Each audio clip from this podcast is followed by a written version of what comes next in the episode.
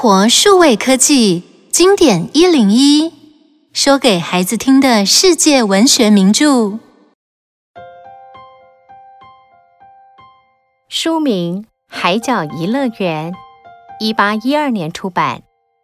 这本书的作者是瑞士的强纳怀斯，他的工作是传教士，因此认识许多各行各业的人。某天，一位担任船长的友人刚结束一趟远航回来，便向强纳说起了一件有趣的经历。他的船在行经某个荒岛时，意外搭救了一个瑞士家庭。这家人因为原本搭乘的船发生船难，只好漂流到荒岛上。他们不仅解决了食衣住等问题，还过得非常舒适。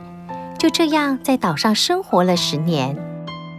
这段特别的真人真事激发了强纳的想象力，因而创作了《海角一乐园》这部精彩的作品。后来还被拍成电影。想了解这家人是如何在无人岛生活的吗？让我们一起听故事吧。理查是一个虔诚的传教士，他与妻子和四个儿子弗瑞兹、恩尼斯、杰克。和小法兰斯原本搭船要前往南美洲，没想到遇上暴风雨，大浪让船只严重受损，船员们都急着逃生，却忘了搭救他们。现在理查一家人只好靠自己的力量到前面的小岛上避难。大家分工合作，利用船上的大木桶做成一艘造型特殊的木盆船。好了，现在精简我们的行李，只带最必要的东西，其他的再找时间回来拿。于是他们带了防水的帆布、手枪和弹药、铁锅、干粮，还有两只乖巧又灵敏的狗儿，在大家同心协力下，终于顺利登陆。来到陌生的环境，一开始所有人都感到很不安。但是，一家人慢慢克服了恐惧。理查马上开始带头行动。他对孩子们说：“现在，请你们帮妈妈把东西全部搬到沙滩上。弗列兹，帮我用船上拿下来的木板、帆布和木箱搭帐篷，当做我们临时的起居室和储藏室。”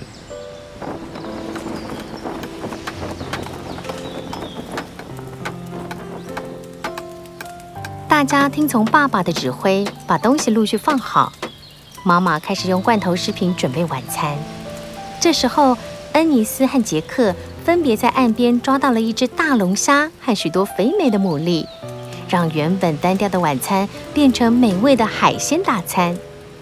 晚饭后，理查开心地说：“我发现帐篷后面的树林里有一条小溪，溪水很干净，可以喝，也可以让大家好好洗个澡。”上岸的第一天，就在紧张、匆忙又新奇的状况下度过。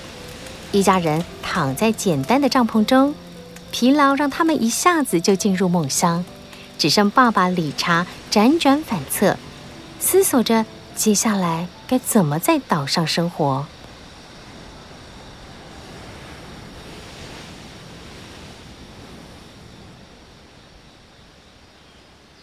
隔天早上。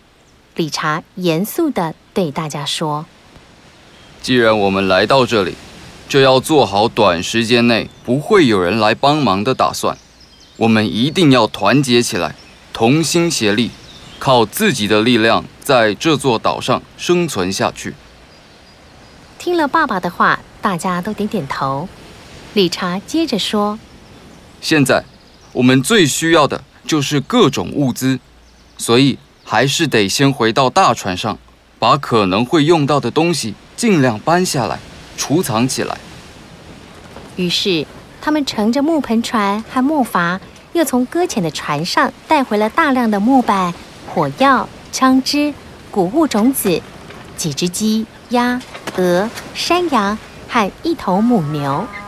这时候，妈妈说：“有了这么多木板，我觉得我们可以盖一间真正的房子。”毕竟沙滩太热，原来的帐篷可以当做储藏室。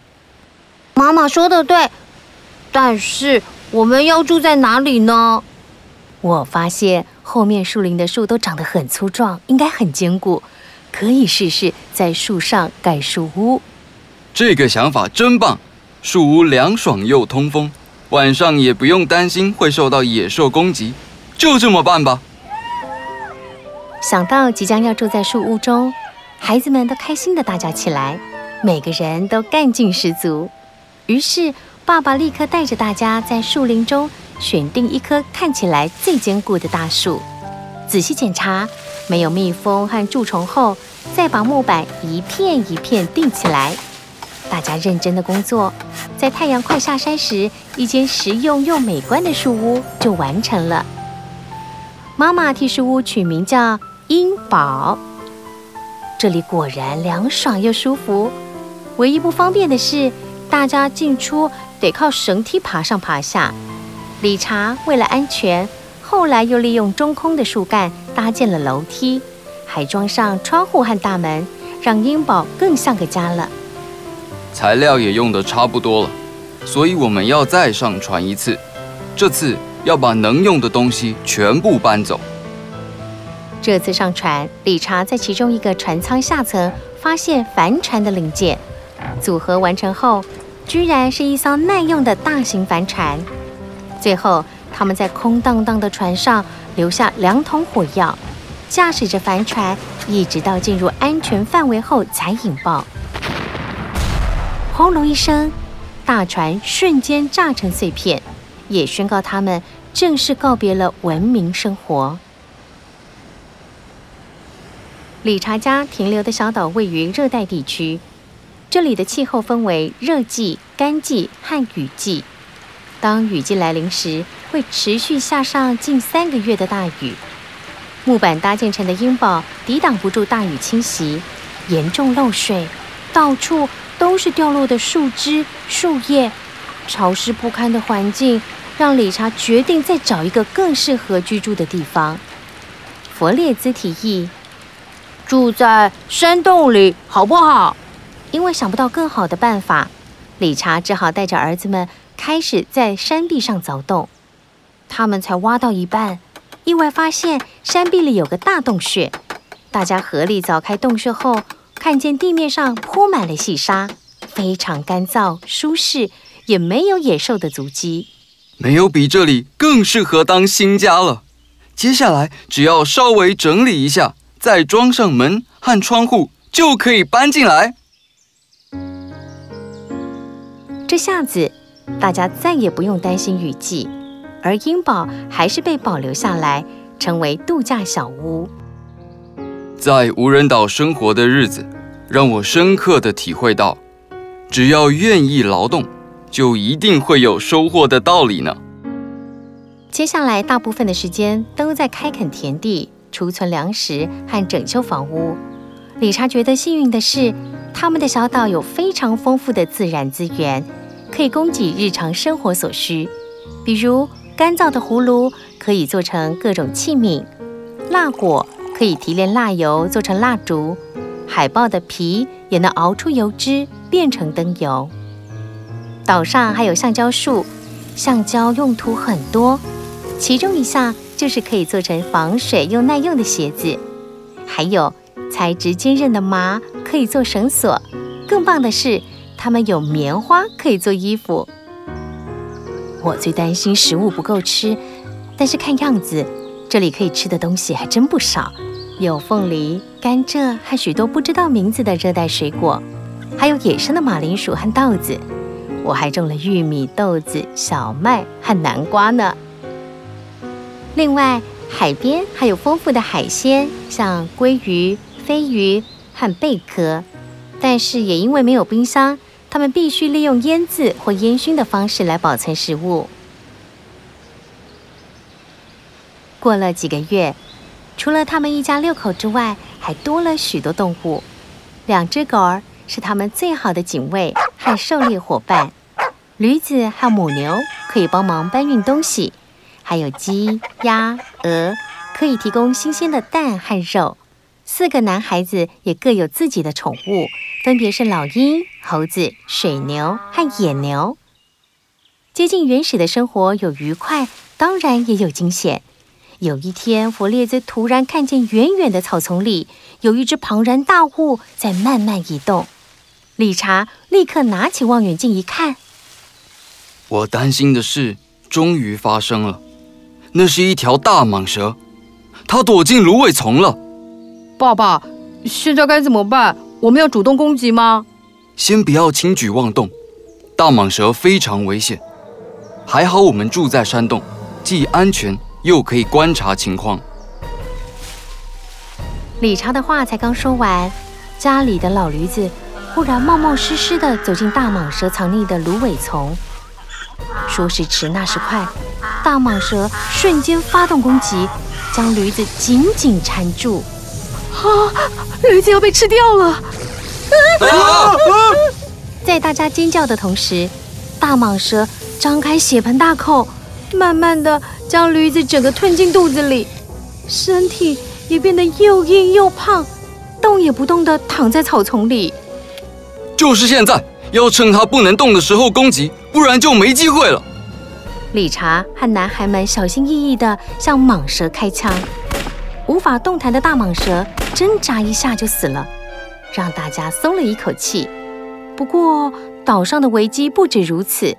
他们还遭遇熊和狮子的攻击，最后都靠着随机应变的智慧化解了危机。时光飞逝，这家人已经在岛上住了十年，每天过得充实、富足又有意义。有一天，成年的弗列兹划着独木舟出海时，来到一个陌生的海湾。哇，这些贝壳里有珍珠！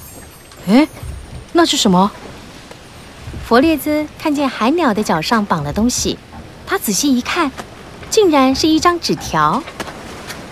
啊，这是一封求救信，还是一个英国女孩写的。这里除了我们之外，居然还有别人！我要赶快告诉爸爸。理查听完了弗列兹的叙述，激动地说：“先别告诉其他人，免得空欢喜一场。”我带着恩尼斯和杰克去采珍珠，弗列兹，你顺着海流去附近找找，记住，一定要小心。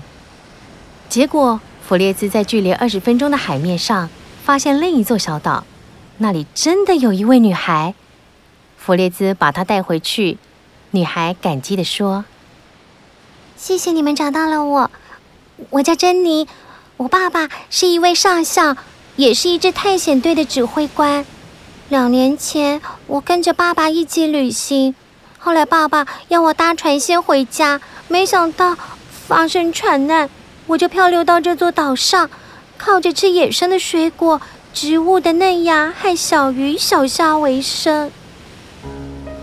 妈妈听了很舍不得，她邀请珍妮和大家一起生活，让她再也不会一个人孤苦伶仃了。雨季过后的某天傍晚。杰克和法兰斯正在做射击练习，就在他们开枪之后，大家居然听见海的另一端也传来三声枪响。隔天早上，他们在悬崖上看见一艘挂着英国国旗的大船。当船长和水手们见到理查一家人时，都发出热烈的欢呼。我们受到上校的委托。两年来一直在寻找珍妮小姐的消息，现在珍妮小姐终于平安归来，这都要感谢你们的帮忙。我们也非常愿意帮助你们回到家乡。等了十年，现在终于有机会回家，但是我们真的想回去吗？当天晚上，理查和妻子在经过认真讨论后，决定留在这个美丽的新家园，而恩尼斯和杰克也希望留下来。弗列兹想去英国，顺便护送珍妮回家。而年纪最小的法兰斯说：“我刚到这里时才七岁，现在我已经十七岁了。我决定回去念书，成为一个医生，将来再回到岛上为大家服务。”理查觉得非常欣慰。他和妻子早就已经把这座宁静的小岛当成家，今后也许会有更多的人知道这里，说不定不久的将来，他们就会拥有许多邻居了呢。你有遇到发生紧急事件的经验吗？当时你是如何处理呢？理查一家人因为能在危急的情况下保持镇定、处变不惊，才能克服种种难关，顺利在荒岛上生存下来哦。